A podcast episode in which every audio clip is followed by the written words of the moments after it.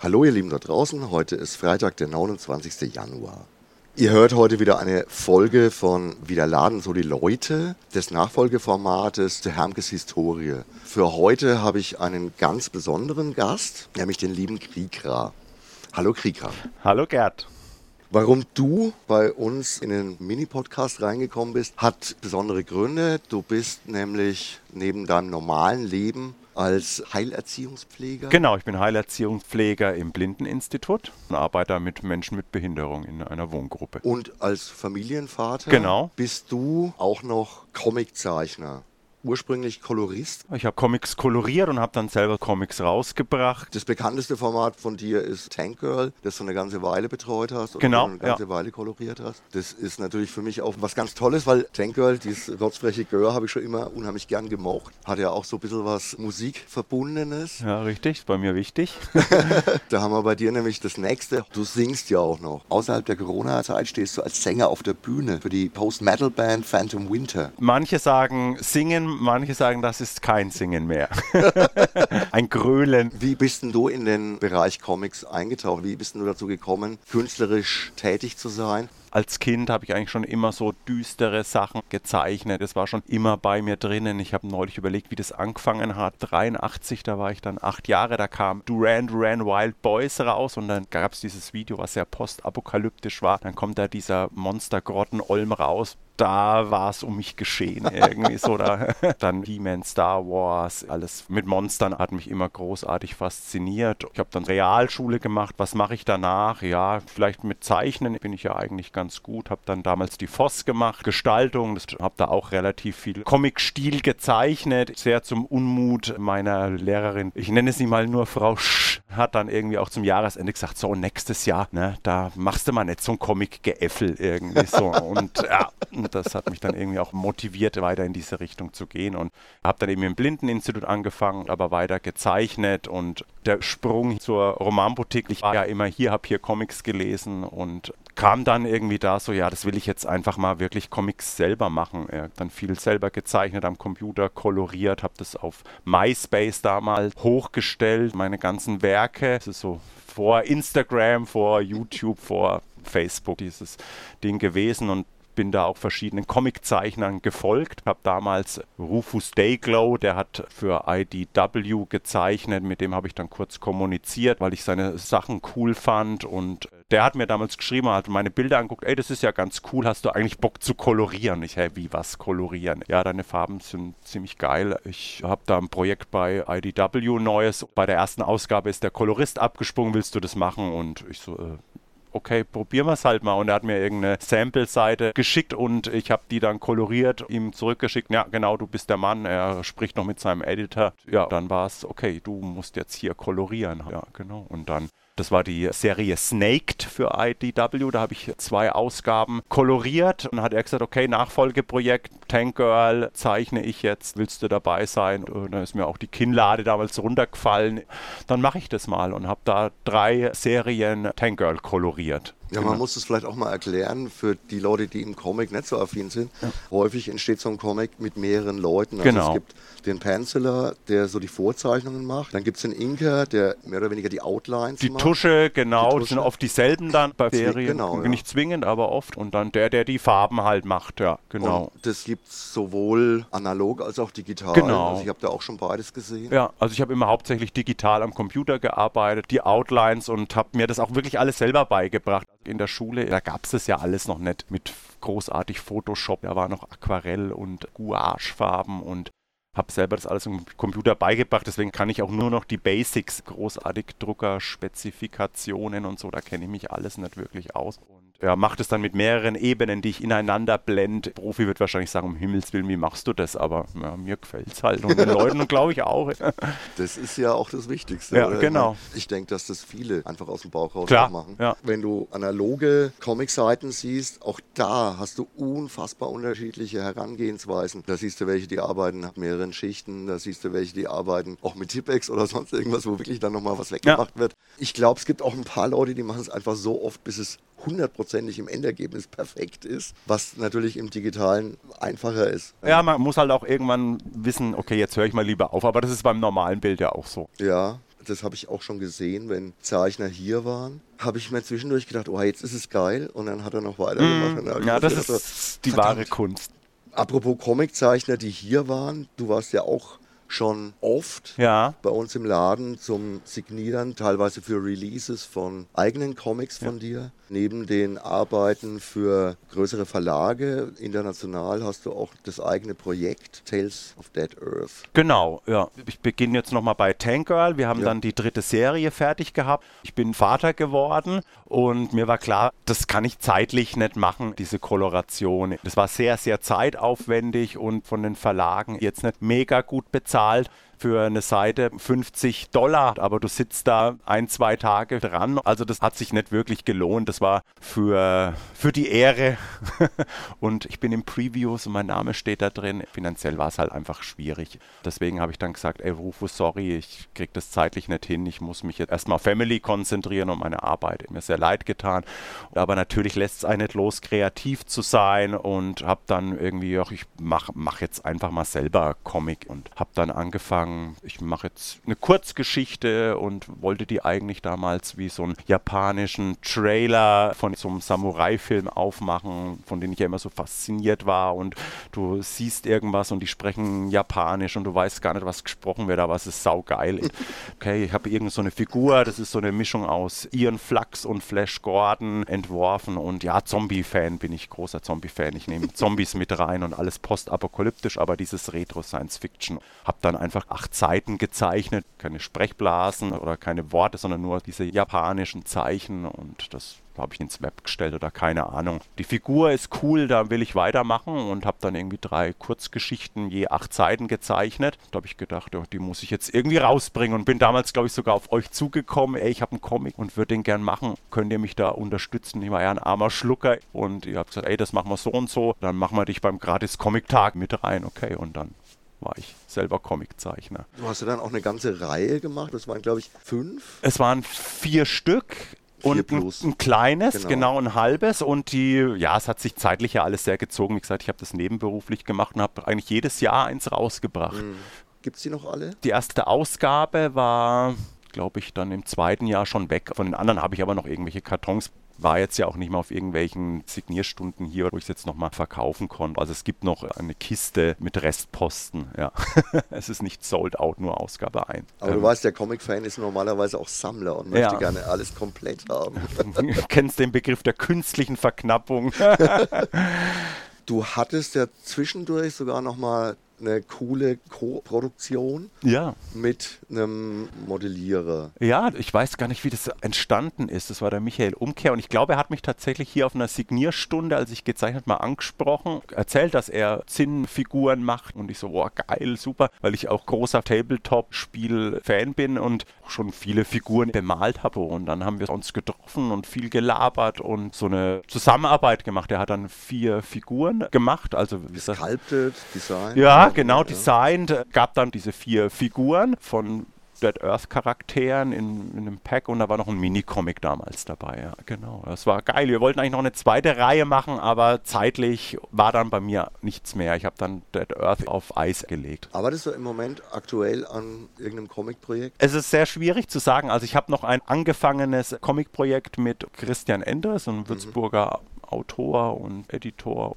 das ist eigentlich so halb fertig und liegt aber auf der Festplatte und ich komme einfach zeitlich nicht dazu. Es ist, ich würde es gern fertig machen, aber es ist wirklich schwierig gerade. Ich mache ja noch andere Aufträge. Ich mache Platten, Cover oder anderes Artwork für Paxbräu, die Etiketten. Genau, das machst du ja sogar regelmäßig. Genau, ne? das ist jedes Jahr. Das ist auch immer ein großer äh, Arbeitsaufwand. Da stecke ich halt auch die Zeit rein. Deswegen muss ich manche Sachen einfach hinten anstellen. Das ist auch eine witzige Sache an sich, ne? weil es, es bleibt ja irgendwie im Hobbybereich. Ja. Möchte ja. ich mal echt so sagen. Ja. Aber es ist schon auch was, wo du wirklich viel produziert hast, viel gemacht hast und wo du regelmäßig verlangt wirst und, und gefordert wirst und wo auch viel Herzblut drin steckt. Ne? Voll, das ist wichtig für mich, dass ich auch einen Bezug dazu habe. Deswegen habe ich beruflich auch nichts in diese Richtung gemacht, weil ich habe keinen Bock in einer Werbeagentur irgendwelche Seiten von Traktoren zu gestalten, weil das hat nichts mit mir zu tun. Das ist immer das Wichtige gewesen für mich, dass ich da Spaß dran habe und dass das meine Welt ist, was ich da mache. Ja, genau. Und deswegen bin ich da sehr selektiv, wenn irgend jetzt eine Band kommt und sagt, ey, kannst du das und das machen? Und dann sage ich, nee, das ist nichts für mich. Aber manchmal lässt man sich ja doch breitschlagen, ne? wenn du denkst, irgendwie so, okay, musikalisch ist es jetzt gar nicht meins. Ich habe neulich für Ceremony, das ist so eine Würzburger 80s Rockband, musikalisch gar nicht meins. Aber die haben gesagt, ey, wir wollen irgend so Psychedelic Astronaut machen, hast du da Bock drauf? Und dann ah, hört sich schon geil an. Ah, ich wollte dieses Jahr eigentlich überhaupt keine Aufträge machen. Okay, ich mach's halt. Und dann der Nachfolgeauftrag, das ist jetzt erst fertig geworden. Ich weiß gar nicht, ob ich sagen darf, aber dann habe ich gesagt, ey, wir wollen irgendwas so Kirchenfenstermäßig machen. Und dann, ah, geil, Weg. Sowas habe ich auch mal Bock. Okay, schon wieder breitschlagen lassen. Ja, und dann bist du halt dabei. Aber wie gesagt, ich muss Bock drauf haben, ansonsten funktioniert es nicht. Ich sehe schon, es kommt drauf an, ob es dich vom Thema her anspricht in erster Linie mal. Dann hast du schon erzählt, es geht natürlich auch ein bisschen das, was dir lieb ist, ein bisschen was Comic-mäßiges und ein bisschen was Monster-mäßiges. Hast du Vorbilder, speziell aus dem Bereich Comic? Wir haben schon häufig festgestellt, dass du oft Jack Kirby Posen hast.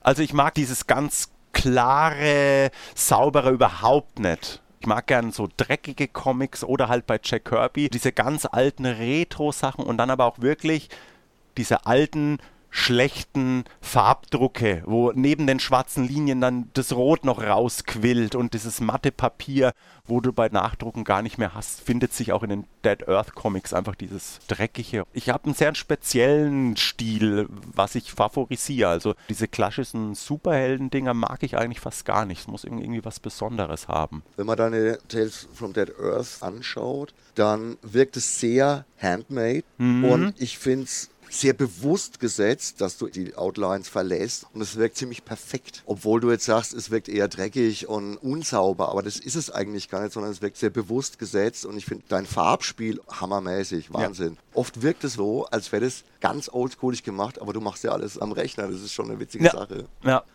Wenn man manchmal Originalseiten oder auch Vordruckseiten für Comic Artists sieht, dann sieht man häufig, dass da Blau als Linie genommen wird, um Ränder zu zeigen und sonst was. Ist es so wie beim Bluescreen, dass man blau am einfachsten ausblenden kann? Tatsächlich arbeite ich auch so, das habe ich mir angewöhnt. Ich komme ja so aus der Punk-Szene, so musikalisch und auch die Flyer-Ästhetik und so weiter war mir immer sehr wichtig. Und genauso wie so ein Punk-Flyer habe ich immer meine Comic-Seiten designt. Ich habe am Computer eine Collage gemacht, bisschen auch gezeichnet, aber es ist ganz viel Collage in hellblau ausgedruckt. Okay. Auf großen Seiten, auf DIN A3-Seiten, arbeitet da mit Tusche eingescannt und die Farbe, dieses Hellblau, also du kannst dann das Schwarz markieren und das Hellblaue ausblenden und siehst dann praktisch die groben Skizzenlinien gar nicht mehr und mhm. arbeite nur noch mit der Tusche weiter. Man kennt es ja wirklich aus vielen Bereichen, dass Blau immer wieder so als ja. leicht auszublenden. Äh, Aber es könnte auch rot, rosa, grün sein okay. oder ich mache tatsächlich manchmal hellgrau. Blau nicht so meine Lieblingsfarbe ist. dann haben wir dich als Person relativ gut, dein Verhältnis zu Comics ganz gut rübergebracht. Ja. Wie bist du zum Laden gekommen? Weißt du es noch? Weil du ja. hast vorhin schon gesagt, du bist als kleiner Knirps auch schon immer in den Laden reingerannt. Ja, ja. Weißt du noch, wann du wirklich in den Laden gegangen Die erste Begegnung kann ich mich noch sehr gut erinnern. Die erste Begegnung lief folgendermaßen ab. Nachbarn von uns sind weggezogen, die haben über uns gewohnt. Die sind hier irgendwo Seinsheimstraße in die Nähe gezogen. Wir hatten die damals besucht. Ich glaube, ich müsste so 10 gewesen sein, 85, 86, irgendwie sowas müsste das gewesen sein. Also die haben hier in der Nähe gewohnt und er war auch großer Star Wars-Fan und ich glaube, er hat auch Perry Rodan-Hefte gehabt. Die haben mich optisch fasziniert.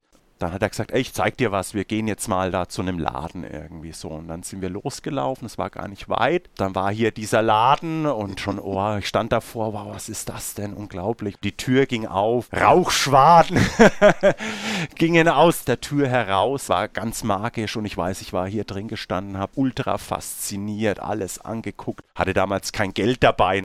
Kann mich tatsächlich noch an Hermke erinnern, der da geraucht hat. Das war meine erste Begegnung mit der Romanboutique. Wir sind dann wieder nach Hause gegangen und ich habe dann zwei Monate später versucht, diesen Laden zu finden und ich habe nur noch gewusst, ich bin ja Stadtmitte groß geworden, okay, hinter der Residenz, irgendeine Straße ist dieser Laden und habe mich eines Tages da auf den Weg gemacht. Es war damals total weit für mich und war dann Stunden im Frauenland unterwegs und habe diesen Laden nicht gefunden. Es war tatsächlich so, war dann irgendwie magisch für mich. Ich, ist das nicht bei Unendliche Geschichte so? Also genau so war es. Ich habe diesen scheiß Laden nicht mehr gefunden, ultra enttäuscht. Das war dieser Laden, wo das Masupilami im Schaufenster war. Wir spulen zwei Jahre vor. Ähm, ich bin in die Realschule gekommen, in die Jakob Stoll Realschule und bin dann auf dem ersten Schulweg mit dem Bus dran vorbeigefahren. Okay, ah, da ist dieser Laden. Ich bin immer die, was ist das da drüben, die Straße? Ja, genau. Bottendorf. Die, und links davon, aber hier, oder ich glaube beim Kupstar war ich wahrscheinlich auch, aber diese Straße habe ich irgendwie verpasst. Und bin dann nach der Schule hier immer rein, zwei, drei Stunden verbracht. Ja, es war einfach ja, die große Liebe für mich hier. Das ist meine Welt gewesen. Früher war das hier ja auch oft so ein Treffpunkt, wo dann die Leute wirklich stundenlang abgehängt haben und miteinander getratscht haben und sich ausgetauscht haben. Eine deutlich reellere Austauschplattform. Ich muss das auch nochmal sagen, ja, im Laden ist geraucht worden und zwar bis weit in die 90er rein. Aber es war ja normal irgendwie, wenn ich mir Fotos von Familienfeiern angucke. Meine Eltern waren auch starke Raucher. Also das ist Ja, aber es, manchmal war es dann schon echt schlimm. Ja. Der Bernie, der Markus, mein Vater und ich, Ja. wenn wir dann zu viert hier gequarzt haben, da war Bodennebel. Ja. Irgendwann Ende der 90er haben wir damit aufgehört und das war, glaube ich, auch echt besser. Für die Bücher wahrscheinlich schon, ne? Ja, für alles. Ja. Das war hier schon eine echte Räuber-Räucherhöhle. Ja. Ja, es war damals halt noch normal. Ja. Ja, ist so. Ja, es war jetzt ein wirklich witziges Gespräch. Du hast schöne Sachen erzählt. Ich habe mich darüber sehr gefreut. Es war ein schönes Gespräch, das besonders abrunden für mich ist, weil ich finde, dass du auch durch deine häufige Anwesenheit im Laden, auch bei irgendwelchen Signier, bei irgendwelchen besonderen Tagen wie gratis Comic-Tag und sonst irgendwas, halt auch für uns ganz, ganz viel gegeben hast. Und was man ja auch nicht vergessen darf, wir nutzen nach wie vor sehr gerne das von dir gestiftete Maskottchen auf Töten im Netz und sonst was. Also Ist ja auch schon zehn Jahre alt, jetzt mindestens. Denk mal, das hat Ich glaube, nächstes Jahr ist äh, Tales of Dead Earth äh, zehnjähriges Jubiläum, wenn ich mich nicht täusche. Könnte sein. Also wir haben ja mit der Seite 2008 angefangen. Und ich glaube, dass relativ früh das schon von dir kam. Ja, ich glaube, es war tatsächlich. Ich überlege gerade, ob der erste Comic, ob ich dann auch wirklich zurückgegriffen habe auf die Figur oder ob die so zwischendrin entstanden ist. Kann ich jetzt auch gar nicht sagen. Ist ja auch schon ein wenig länger her. Ja. Auf jeden Fall haben wir ein großes Stückchen von dir in unsere virtuelle Realität mit reingenommen. Jeder kennt das Maskottchen und wir nutzen es immer noch gerne und das wird sich wahrscheinlich auch nie ändern. Also auch Das da, würde mich freuen. Also auch dafür wirklich vielen, vielen, vielen Dank. Für heute kommen wir mal zum Ende. Ich hoffe, euch hat Spaß gemacht. Wir hatten unseren Spaß. Auf jeden Fall. Insofern, ciao, arrivederci, bis zum nächsten Mal bei Wieder Laden so die Leute. Ciao.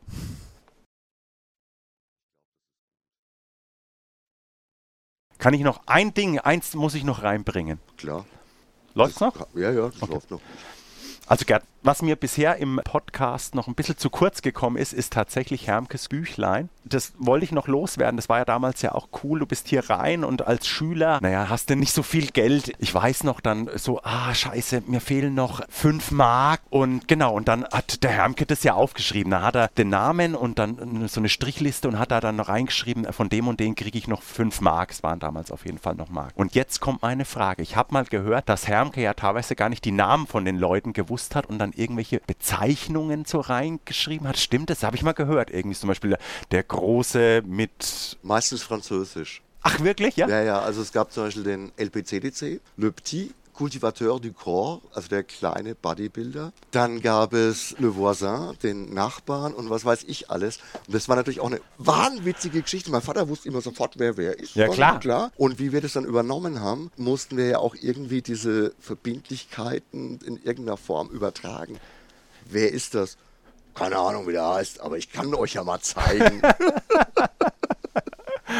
das war wirklich Ja, echt schon eine. Ja. Also es gab da sehr viele Leute, die mit Spitznamen eigentlich nur verankert waren, weil auch damals der Hermge ja alle schon mit Vornamen immer angesprochen hat. Ja. Den Vornamen wusste man häufig und die Nachnamen waren halt dann einfach irrelevant. Statt dem Nachnamen gab es irgendeinen, irgendeinen Spitznamen. Der kleine Bodybuilder. Äh, LBCDC, genau. Ziemlich trauliche Geschichten, ja, hast du recht.